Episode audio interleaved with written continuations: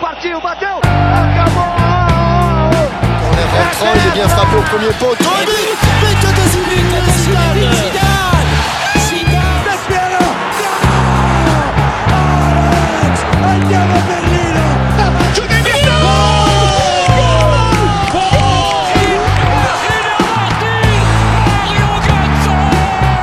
E lá vem mais!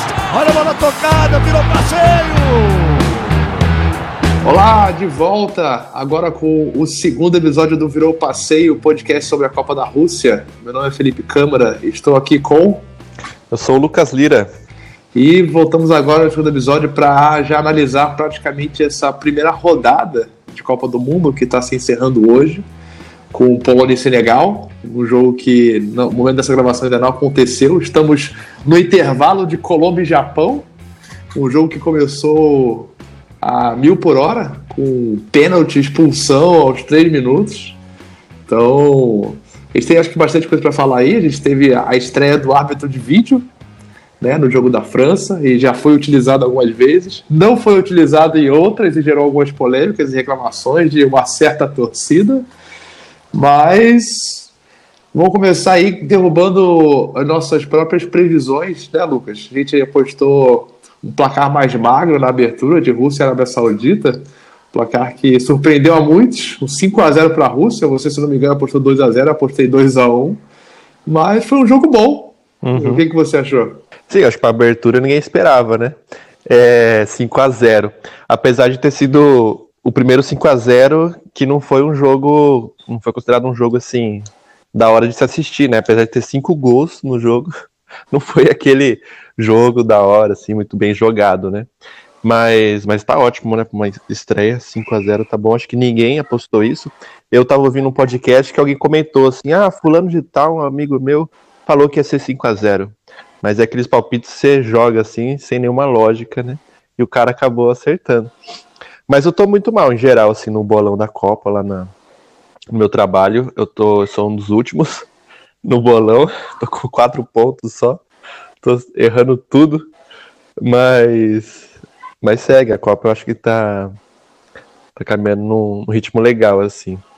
No bolão aqui do, do condomínio, que tem mais de 4 mil participantes.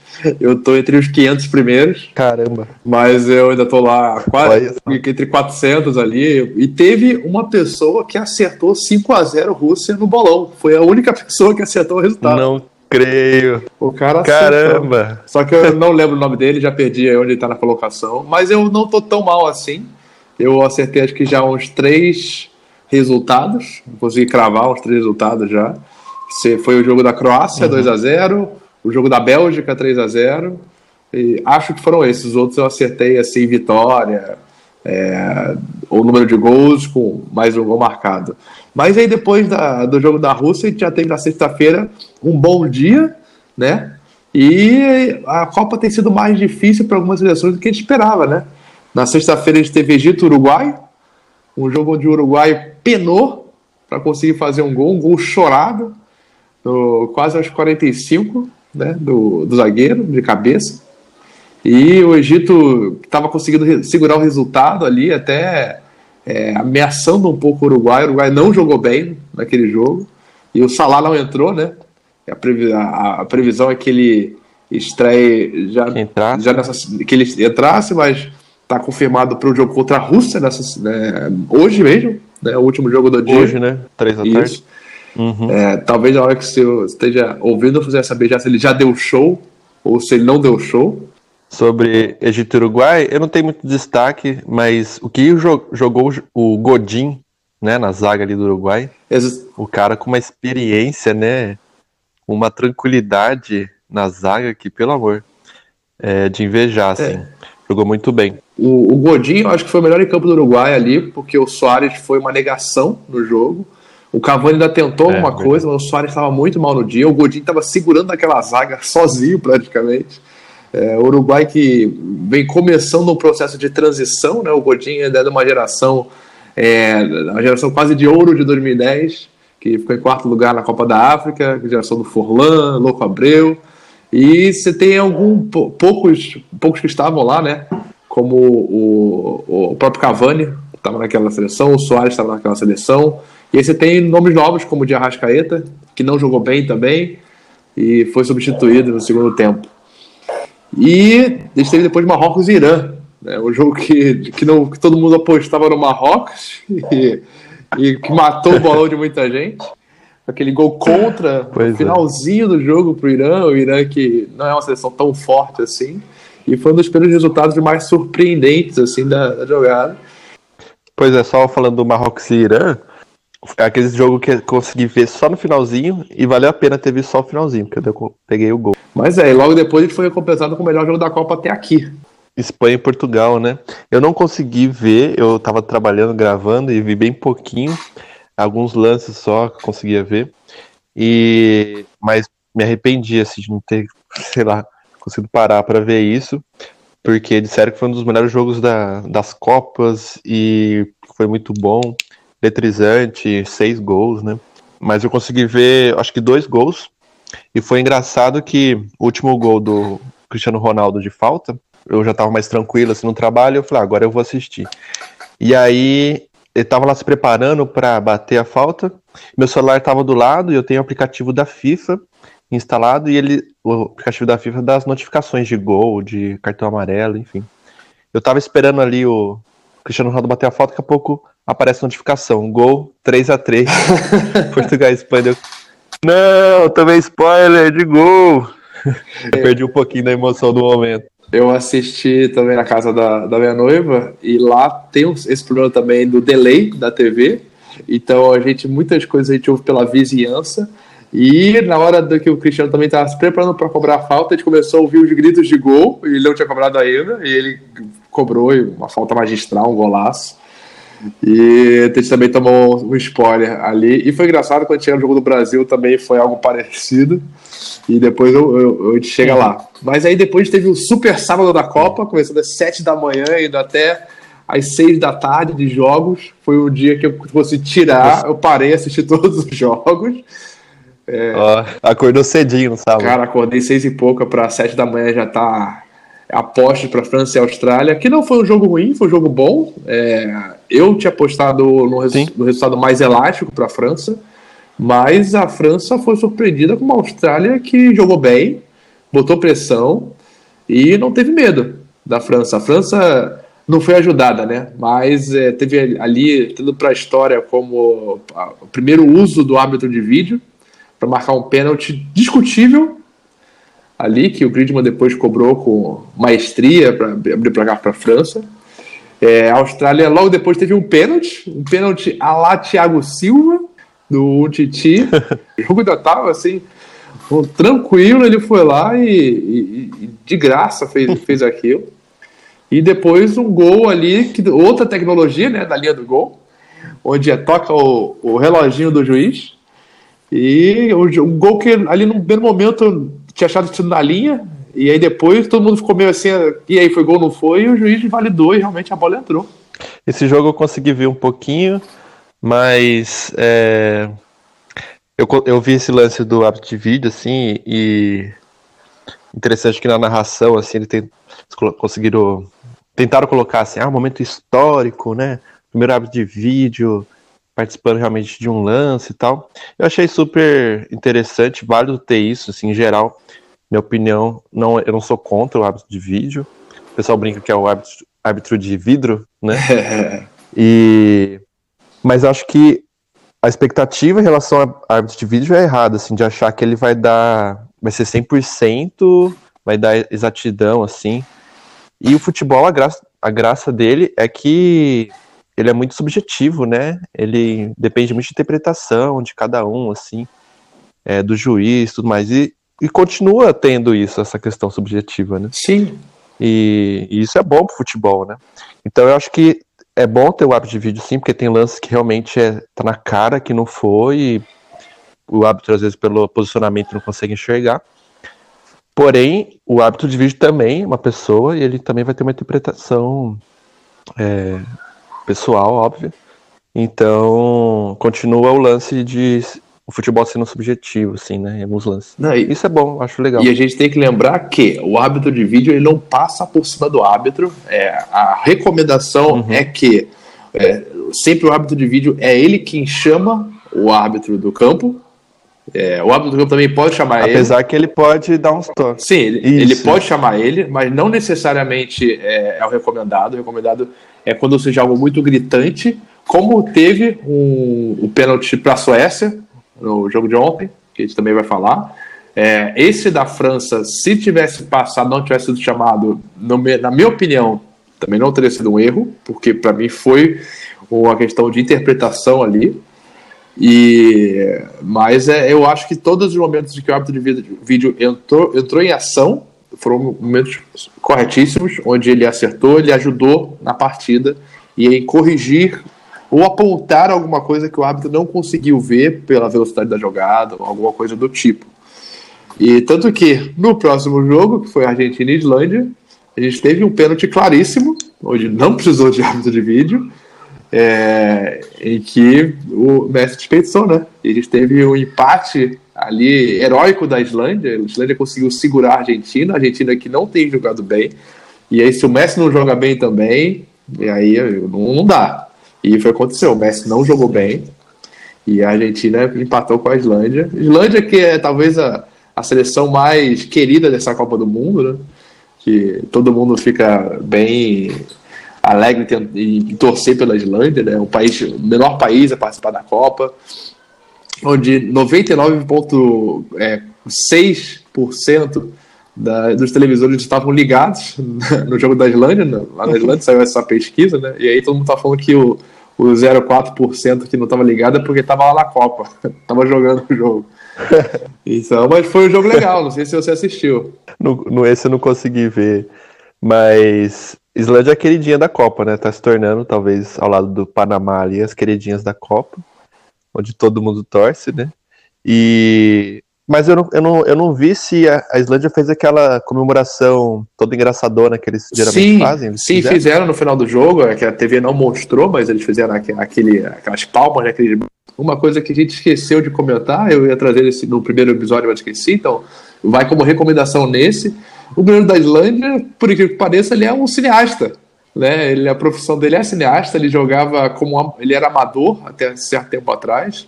Ele era estava acima do peso e depois ele perdeu peso, virou profissional e não deixou de ser cineasta.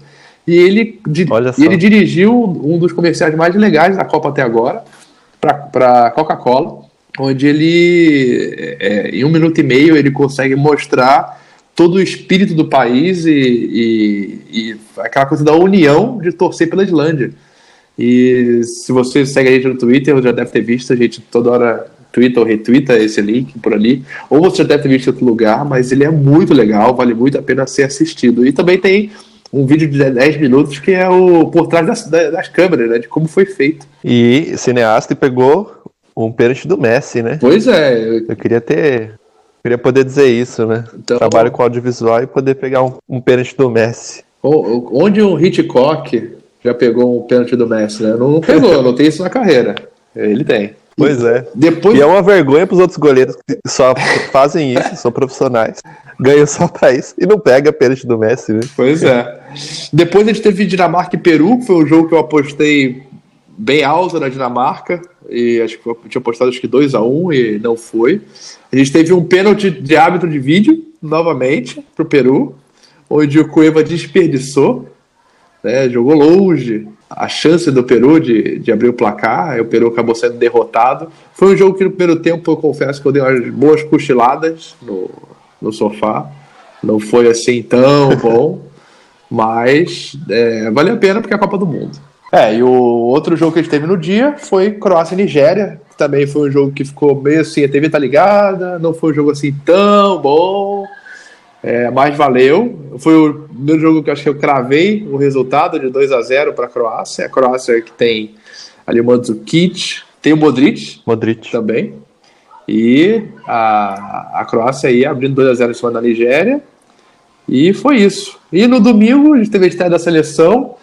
Teve Sérvia e Costa Rica, que foi o primeiro jogo do, do, grupo do Brasil. A Sérvia venceu a Costa Rica por 1 a 0 Depois a gente teve uma das grandes surpresas também da Copa, a grande campeã Alemanha surpreendida pelo México, né? México vencendo de 1 a 0 jogando como se fosse uma final. Jogadores, inclusive, chorando no fim do jogo, comemorando a vitória. E a gente teve o jogo do Brasil, né? A gente vai falar um pouco mais sobre isso, um jogo com algumas polêmicas. Mas e aí, você assistiu esse jogo? Como é que foi para você?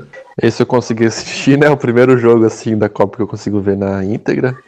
Pa parei só para ver isso. Alemanha e México não vi bem pouquinho também.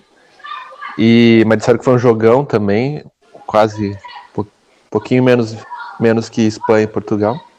Mas jogo do Brasil, vamos lá. Primeiro assim, alguns comentários fora, fora do jogo, né?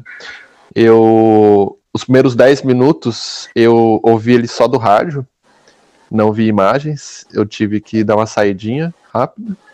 Pois é, quem que sai bem na hora do jogo. pois é. Mas, mas vi um pouquinho no rádio e como é legal ouvir jogo no rádio, né?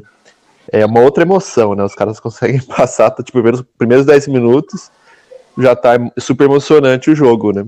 Inclusive a cobertura da Globo no rádio tá, tá bem interessante, os, comentar os comentaristas são muito bons, eu acho. E aí consegui ver o link online da Globo Esporte na TV. E tava com delay, mas eu não percebi, porque eu acho que o delay tava bem pouco, assim. Eu percebi porque teve o gol do Coutinho, passou dois segundos, já tinha rojão.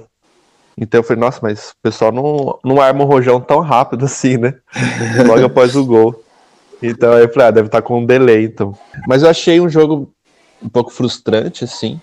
Talvez o primeiro tempo. Comecei o primeiro tempo foi jogo padrão Brasil, mas depois foi bem aquém, né? Eu acho que principalmente pelos méritos da Suíça. Acho que ela veio muito com gás, com sangue no olho, assim, para fazer um jogo, jogo bom e não deixar o Brasil dominar. Inclusive eu estava ouvindo comentaristas da ESPN falando sobre. Eles estavam acompanhando os bastidores da Suíça no, no treinamento deles, preparação deles. Eles estão numa cidade lá que não lembro o nome, na Rússia. E disseram até que só tinha é, um, um rapaz da. um, um repórter da ESPN e mais ó, um da Globo, mas ninguém de nenhum outro canal assim do Brasil e também de nenhuma outra imprensa do mundo, assim, estavam bem é, ninguém estava dando muita bola de cobrir a Suíça, assim, nos preparativos de, dela. Achei engraçado. E, e, ele comentou que a Suíça estava bem tranquila é, pro jogo. Eles estavam mais preocupados com os próximos dois jogos da primeira fase do que com esse primeiro jogo com o Brasil, porque eles gostam de jogar com, com o Brasil, porque o Brasil sempre vem para cima e eles sentem mais confortáveis assim no jogo. É, ele disse. E eles falaram assim, ó, que o que vier é lucro, né? Então acho que a Suíça vem bem assim, bem, bem à vontade para jogar, sem muita pressão. Ao contrário do Brasil, que eu acho que sentiu muita pressão, eu acho. Senti. Alguns jogadores eu achei que esperava muito mais, que tavam, pareciam que estavam meio abalados, não sei. É, Marcelo errou muito o passe. É, Neymar não foi nada efetivo. É, o próprio Tite, eu vi também comentários de que o Tite estava é, visivelmente nervoso ali à beira de campo, logo no começo. É, não sei de que maneira isso pode ter afetado. Mas também esperava mais nas mexidas do Tite, né? Achei que ele não, não conseguiu mudar o jogo ali diante das novas. É, do que a Silva estava mexendo ali no Brasil. Achei um pouquinho decepcionante, mas primeiro jogo, acho que não dá pra gente desanimar ou concluir alguma coisa, né? Tem que esperar mais os próximos jogos, jogos do Brasil. É, o jogo do Brasil, acho que o primeiro tempo foi um jogo correto, mas é uma coisa que muita gente não leva em consideração é que olham para a Suíça e falam: ah, a Suíça não é nenhuma potência no futebol, no futebol mundial. Realmente, não é. Porém, a Suíça, em 2009, ela foi campeã mundial sub-17. E essa geração é a geração de agora que está que tá aparecendo. O Severovic, o Chaka, o Rodrigues. O Berame não, o Berame já é um jogador mais antigo da seleção. O Berame que inclusive para mim botou, o Neymar no bolso nesse jogo. Conseguiu anular o Neymar. É, e o problema do Brasil, ao meu ver, nesse jogo foi achou que ia ganhar com facilidade. É, em 2006, se não me engano, ou 2010, ela foi eliminada sem perder nenhum jogo. Ela foi só eliminada nas oitavas nos pênaltis. É, ela foi eliminada em 2014 na, pra, pela Argentina, assim com um gol chorado no finalzinho e ela meteu uma bola na trave. É, até que ficaram brincando que foi o Papa que tirou aquela bola. É, quando já estava 1 para a Argentina. Mas é uma seleção muito chata. Então, assim, o Brasil do segundo tempo acho que afrouxou, achou que ia ganhar a qualquer momento. Quando tomou o gol, sentiu o gol, então ficou desesperado. A seleção é uma seleção muito nova. É, fala que o Neymar é. Ah, o Neymar é líder. Não é. Ah, o Neymar é, é veterano. Não é. Ele é garoto. Igual boa parte da seleção. Mas é, o gol do Coutinho realmente foi um golaço. Coutinho é um jogador de extremo potencial. É, eu não tenho mudanças a fazer na seleção. Eu já ouvi gente falar que o Fernandinho tem que ser titular no lugar do Paulinho. É, realmente, para mim, é 6 por meia dúzia. Ali, talvez o Fernandinho segure um pouco mais na zaga, onde o Paulinho avance um pouco mais. É, mas, é, para mim, uma única substituição que tinha que ser feita a, urgentemente é botar ou Marquinhos ou Jeromel na zaga, no lugar do Thiago Silva. Não passa confiança nenhuma.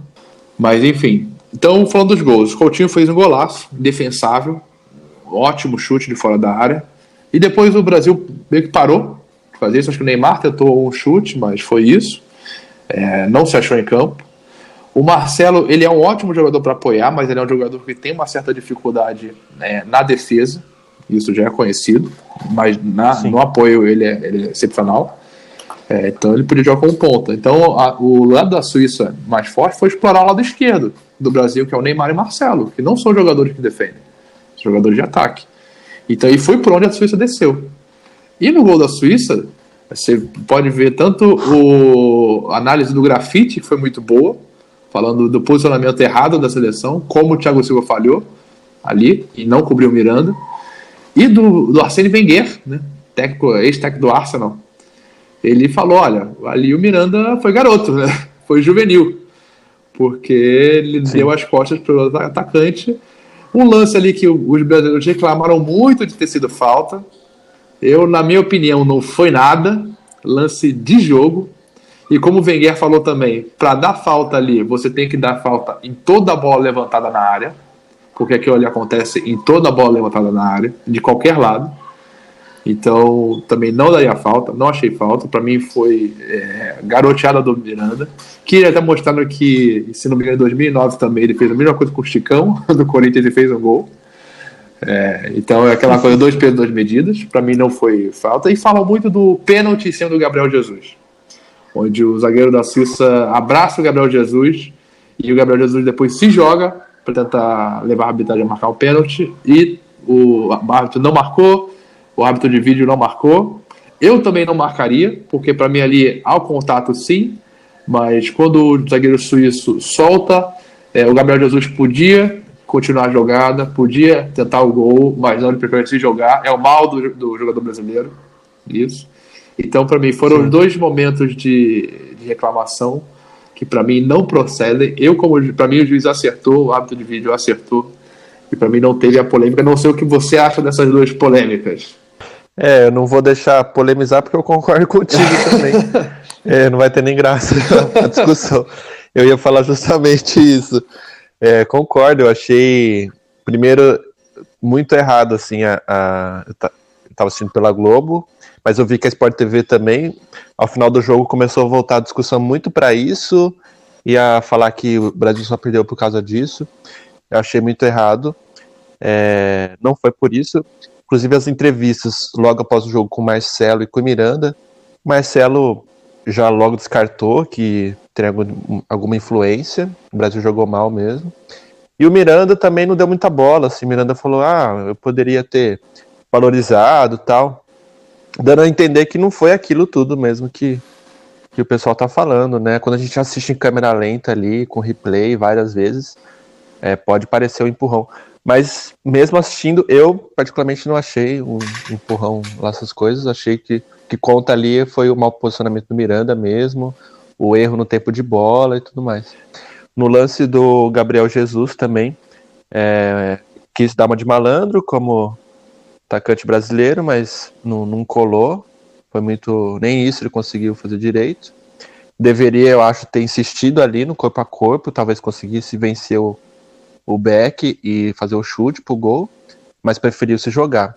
Então, eu acho que o motivo de ter sido decepcionante para mim é porque eu percebi que a seleção não está madura, né? Eu achei que ia ter mais maturidade nos jogadores, ainda mais nos, nos mais velhos, né?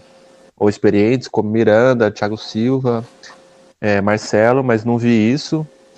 E no próprio Tite também não vi. Achei o time todo muito imaturo, muito contando com, é, por ser Brasil, enfim, vai, vai dar show. Mas não. E é decepcionante porque a gente é, tem um 7x1, 7x1 aí na, de fantasma, na sombra nossa aí, né? E parece que não serviu de nada. Então isso para mim é um pouco decepcionante, mas tenho esperança que eles possam reverter isso nos próximos jogos. Oi. Outra coisa, Felipe, é, eu não ligo muito para cabelo de jogador. não queria nem comentar isso, mas o ponto é: o, o cara faz um corte daquele jeito e, e quer que ninguém fale nada, sabe? É. O cara põe a melancia na cabeça e quer que ninguém fique reparando, que ninguém fale nada. É lógico que vai falar, não tem como não falar daquilo, né? E eu acho que eles poderiam ser mais maduros nisso, né? Porque acaba desvirtuando um pouquinho, né? É, por mais que o cara possa jogar, jogar bem, não foi o caso, né? Mas se ele jogasse bem, a Copa é futebol, é aquilo ali, e acaba essas coisas extras que eles trazem acaba tirando um pouco o foco assim do, do que tem que ser a Copa. Eu né? acho que penteado é, é gosto, cada um com o seu. Eu, eu prefiro realmente não entrar em detalhes. Realmente não foi uma coisa que me apetece aos olhos, mas deixe Neymar em seus penteados. Né? Mas uma das coisas que eu, eu, percebi na coletiva depois do Tite foi, foi ele foi perguntado sobre essa questão das falhas de bola aérea que a zaga do Brasil tem tomado, não só de hoje. E o Tite se recusou a falar da, de, de, falha ali.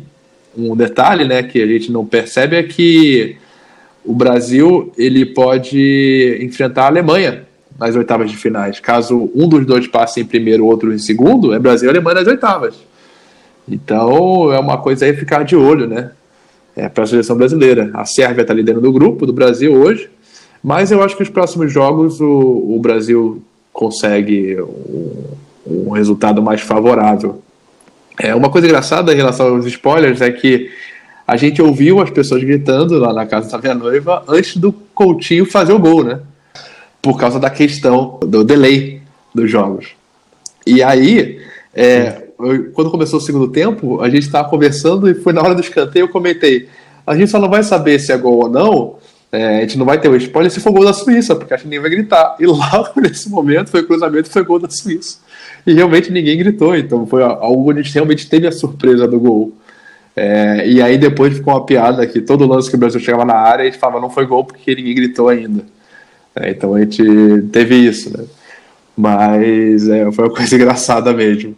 E o próximo jogo do Brasil é agora, na próxima sexta-feira, onde ele vai enfrentar a Costa Rica, né, que também que vem de derrota e precisa de um bom resultado para continuar com chances, né? O Brasil com esse empate ele ainda tem chances, mas vai depender do resultado também de Sérvia e Suíça para ver como fica o grupo. A gente também está abrindo para comentários o nos no jogos, né? Você pode mandar seu comentário. E a gente teve um comentarista, um ouvinte que mandou. Quem foi, Lucas? É o Alberto. Então vamos ouvir aí o que, que o Alberto Nucci falou sobre o, o que ele achou da Copa. E lá vem eles de novo. Olha só que absurdo. Que a seleção brasileira não fez uma grande partida, né? Não foi a estreia que todo mundo esperava. É, eu, principalmente, senti muita falta do setor ofensivo mais definitivo. Sim, o Gabriel Jesus ele teve pouquíssimas oportunidades. O William chegava firme, mas a defesa cortava. E quando ele conseguia cruzar, não tinha ninguém para pegar essa bola na área. Marcelo lá atrás errando passes como a gente nunca viu. Foram 20 passes errados no jogo. Isso não é uma característica do Marcelo. O Marcelo é muito técnico, né? E o Neymar me parecia muito preocupado. Ele parecia driblar para trás, meio com receio de ir para cima. E não culpo, né? Esse foi o primeiro jogo oficial dele depois da, da lesão e logo numa Copa do Mundo, né? E a luz brasileira acho que foi Felipe Coutinho. Que chute perfeito. Abriu o placar para o Brasil no primeiro tempo. Uma chapada na bola com curva. Costumava muito fazer isso no Liverpool. Era a sua principal característica, né? A maioria de seus gols foram de fora da área no Liverpool. E hoje no Barcelona não é diferente, né?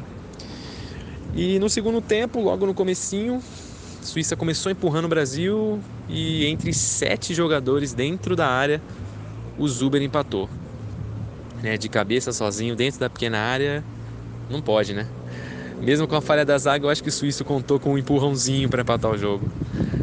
O Tite ainda tentou, fez algumas substituições, à minha vista foram seis por meia dúzia, substituição de videogame, tirou atacante para pôr atacante, volante para pôr volante e o time acabou ficando na mesma, não foi suficiente para fazer o segundo gol e dar a vitória para o Brasil.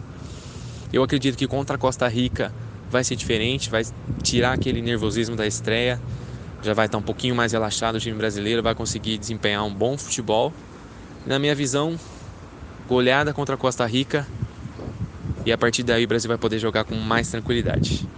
Meu nome é Alberto Nucci e essa Copa ainda guarda muita surpresa. E lá vem eles de novo. Olha só que absurdo. Bom, eu acho que apesar do empate ali uh, que ocorreu nessa estreia, eu acho que o Brasil ainda tem muito a demonstrar.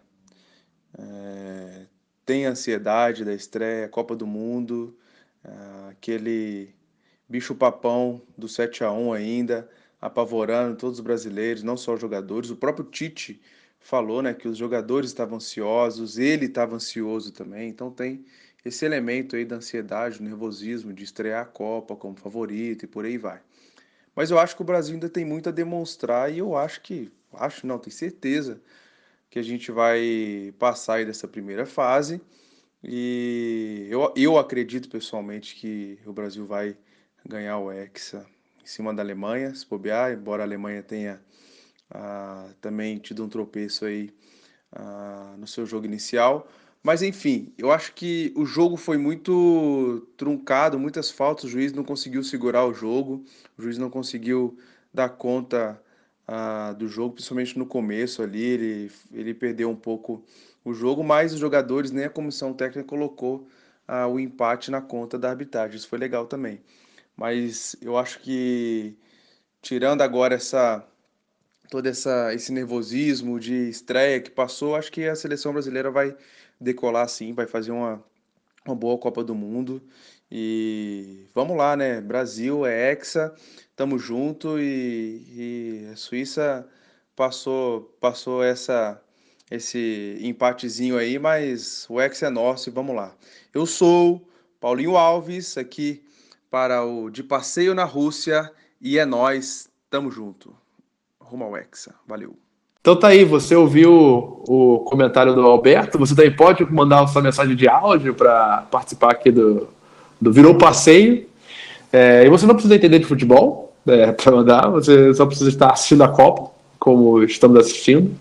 E uma das, uma das coisas que eu queria falar sobre é, o gol da Suíça, que foi muito falado, é aquela questão de quem joga a bola, né? Porque muita gente às vezes acha, poxa, por que, que o, o Alisson não saiu?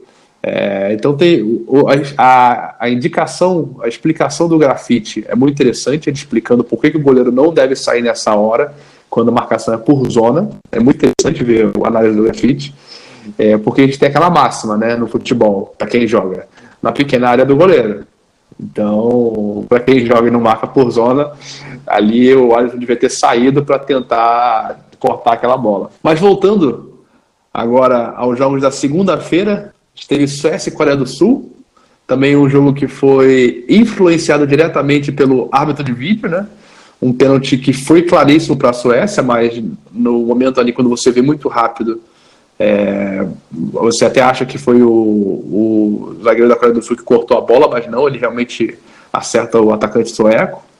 E a Suécia venceu por 1 a 0 e aí, você viu esse jogo ou só viu os melhores momentos depois? Só vi esse lance também. Não foi um jogo assim tão bom, eu esperava mais da Suécia, acho que eu tinha apostado 2x0 Suécia. E depois veio Bélgica e Panamá, né? A Panamá talvez a, a segunda seleção mais querida da Copa. O Panamá não foi páreo para ótima geração belga, né? Que todos falam.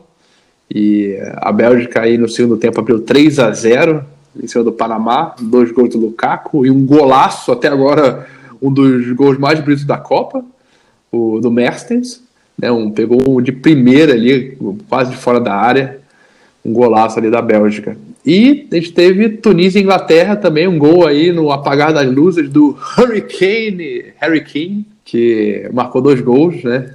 E a Inglaterra também aí estreando com vitória em cima da, da Tunísia, que não é uma seleção assim tão poderosa que não deve fazer muito nessa Copa do Mundo. A Inglaterra sendo Inglaterra, né, em Copa. É, só vindo com promessa e depois conseguiu o, final, o golzinho no final, pelo menos. Mas a, a Bélgica cumpriu a expectativa de todo mundo aí. É, não jogou tudo aquilo, tanto que os gols foram só no segundo tempo, né? É, achei que ia meter mais gol. No bolão coloquei 6 a 0 para a Bélgica. achei que ia ser aquela goleada master. Mas não foi tudo isso. Mas depois, quando achou o primeiro gol, aí começou a jogar melhor. E saiu mais, mais gols. E o Luka, Lukaku, o cara é um monstro, né? Eu queria um cavalo jogando, né? O bicho é enorme, que isso. A, a Bélgica jogou, jogou bem, eu cravei no bolão os 3 a 0 Até achei, depois do terceiro gol, que ia vir mais, né? Que a Bélgica ia conseguir fazer mais gols. E a Inglaterra e Tunísia, a Inglaterra começou os primeiros 10, 15 minutos assim, perdendo gol um atrás do outro. Até eu tinha apostado 2 a Inglaterra, achei que o, que o jogo seria mais. Acabou que foi 2 a 1 e um pênalti bobo da Inglaterra, logo depois de ter feito 1 a 0 E a Tunísia fez o gol, empatou, até botou uma certa pressão. Mas é isso. E aí hoje, dia jogos de hoje, até o momento a Colômbia vai perdendo para o Japão em um jogo que começou com aos três minutos de expulsão do zagueiro colombiano, que fez um pênalti bobo, meteu a mão na bola, foi expulso, o Japão fez o gol.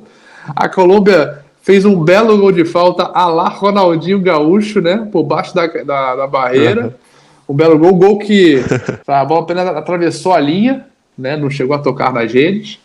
E o Japão agora é, fez o segundo gol e vai vencendo enquanto esse podcast vai sendo gravado.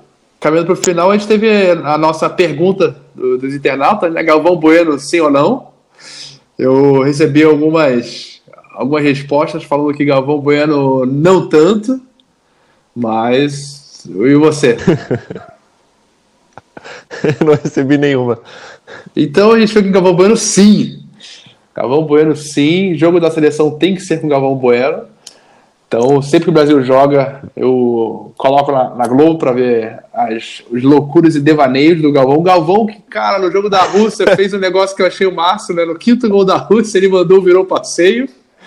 Então, até ele mesmo é. comprando é. a ideia do podcast, aí fazendo esse merchan gratuito. Então, foi muito legal ver o Galvão revivendo uma das frases que já virou histórica daquela narração do 7 a 1 é, Eu só queria dar um comentário geral sobre a Copa até agora, minha percepção geral. É, Felipe, queria até ouvir o seu comentário sobre isso. Os jogos estão bem é, com muito vigor. Parece que todos os times estão entrando, tirando o Brasil, estão entrando com muito com sangue nos olhos, assim. É, é o jogo tá muito, os jogos estão muito rápidos e estão jogando com raça, parece assim. Time que você não esperava muito, um jogo parece que ia ser morno é, os jogos estão, estão entrando com. Os jogadores estão entrando com, com raça, a ponto de acabar um jogo e comemorarem. Jogador, goleiro chorar de alegria, sabe? Então, para o primeiro jogo, essa primeira rodada, assim, eu tô achando isso interessante de ver no, nas seleções. É, tô levando a, a, sério mesmo, assim. Tá sendo bem legal porque a Copa do Mundo é um torneio de tiro curto, né? É, são sete jogos até a glória. Então, as seleções estão dando o seu máximo a partir do primeiro jogo. Isso está sendo bem legal de ver mesmo. Então, a gente está tendo jogos que não estão tendo placares tão elásticos assim, mas jogos disputadíssimos, né? É a famosa briga de foice no escuro. Então, os times realmente tão, têm sido doado. Uma das coisas mais, mais legais da Copa é ouvir é ler as estatísticas inúteis. Isso, isso é a, a coisa mais legal da Copa. você, você concorda, né? Aqueles, aquelas estatísticas que não vale nada, mas é muito legal de ver. E uma, a última mais bizarra que eu vi foi que é, nas últimas Copas o Brasil só ganhou de seleção que começa com C. É, exatamente. Então, Croácia, Costa Rica, Chile.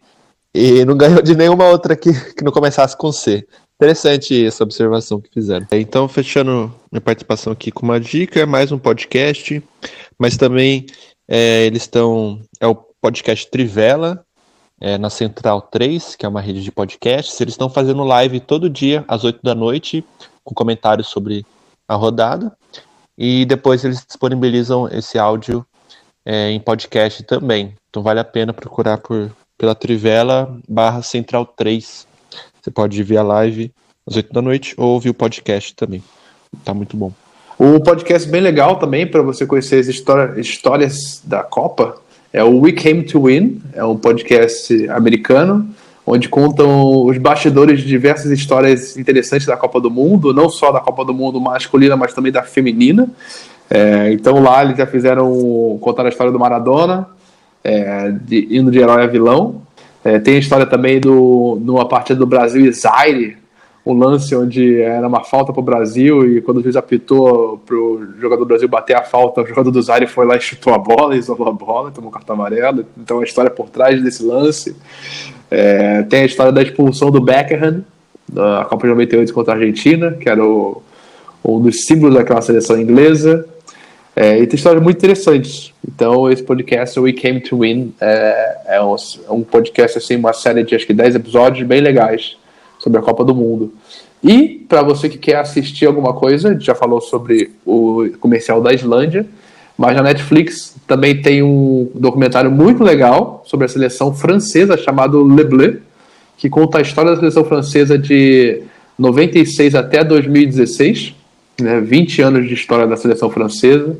É bem legal, fala desde a da eliminação até indo um pouco antes de como a, a, a seleção da França não foi para a Copa de 94, com um gol no finalzinho é, da, da fase eliminatória, que deixou a França de fora, foi uma tragédia, até a final da Euro, onde a França perdeu ali para Portugal de forma surpreendente, né? um gol no, no na prorrogação, e Cristiano Ronaldo estava até fora daquele jogo, né? machucou logo no início, mas é bem legal. Então procure por Le Bleu lá na Netflix e confira. E não é nenhuma pergunta, mas um desafio para você que está assistindo. Eu não sei se você, Lucas, já parou para pensar nisso, mas você conhece, consegue reconhecer a, as narrações que estão na nossa abertura, no nosso nossa vinheta de abertura? Não, tirando a do Galvão, né? não consigo não. Então fica aí o desafio para você. No último episódio desse podcast a gente vai falando quem são é, de quais momentos foram aquelas narrações. Uma dica que eu dou é que todas as narrações ali são de Copa do Mundo, são de, de gols históricos. Então, tem de diferentes seleções. Claro, o Galvão tá ali, né? As demais, é, para quem conhece, o famoso é Tetra tá lá e o Virou Passeio também. Mas as outras seleções aí fica o desafio para ver quem acerta, né? É, o gol que foi e de qual país que é. Né? Não, não são muitos, mas é, quem gosta de futebol é, dá para reconhecer. Então é isso. A gente volta no próximo final de semana, depois do Jogo do Brasil. Né? O Brasil e Costa Rica, 9 da manhã de sexta-feira. Esperamos que você tenha gostado. Mande o seu comentário em áudio, inclusive, para aparecer aqui. E é isso. Fica aquele abraço. Você pode achar a gente no Twitter. O Twitter do Lucas, na verdade, é Delira, não Lucas Delira. Valeu. a gente até falou errado no primeiro. E o meu é FCAM, FCAM, para quem quiser. A gente está lá com comentários da Copa lá também. Mas é isso. Então, esperamos ver vocês no próximo episódio de Virou Passeio. Falou, abraço, 2 a 0 Brasil, Costa Rica. É, eu acho que eu fico no 2 a 0 Brasil também. E é isso. Até mais. Falou. Partiu, bateu, acabou!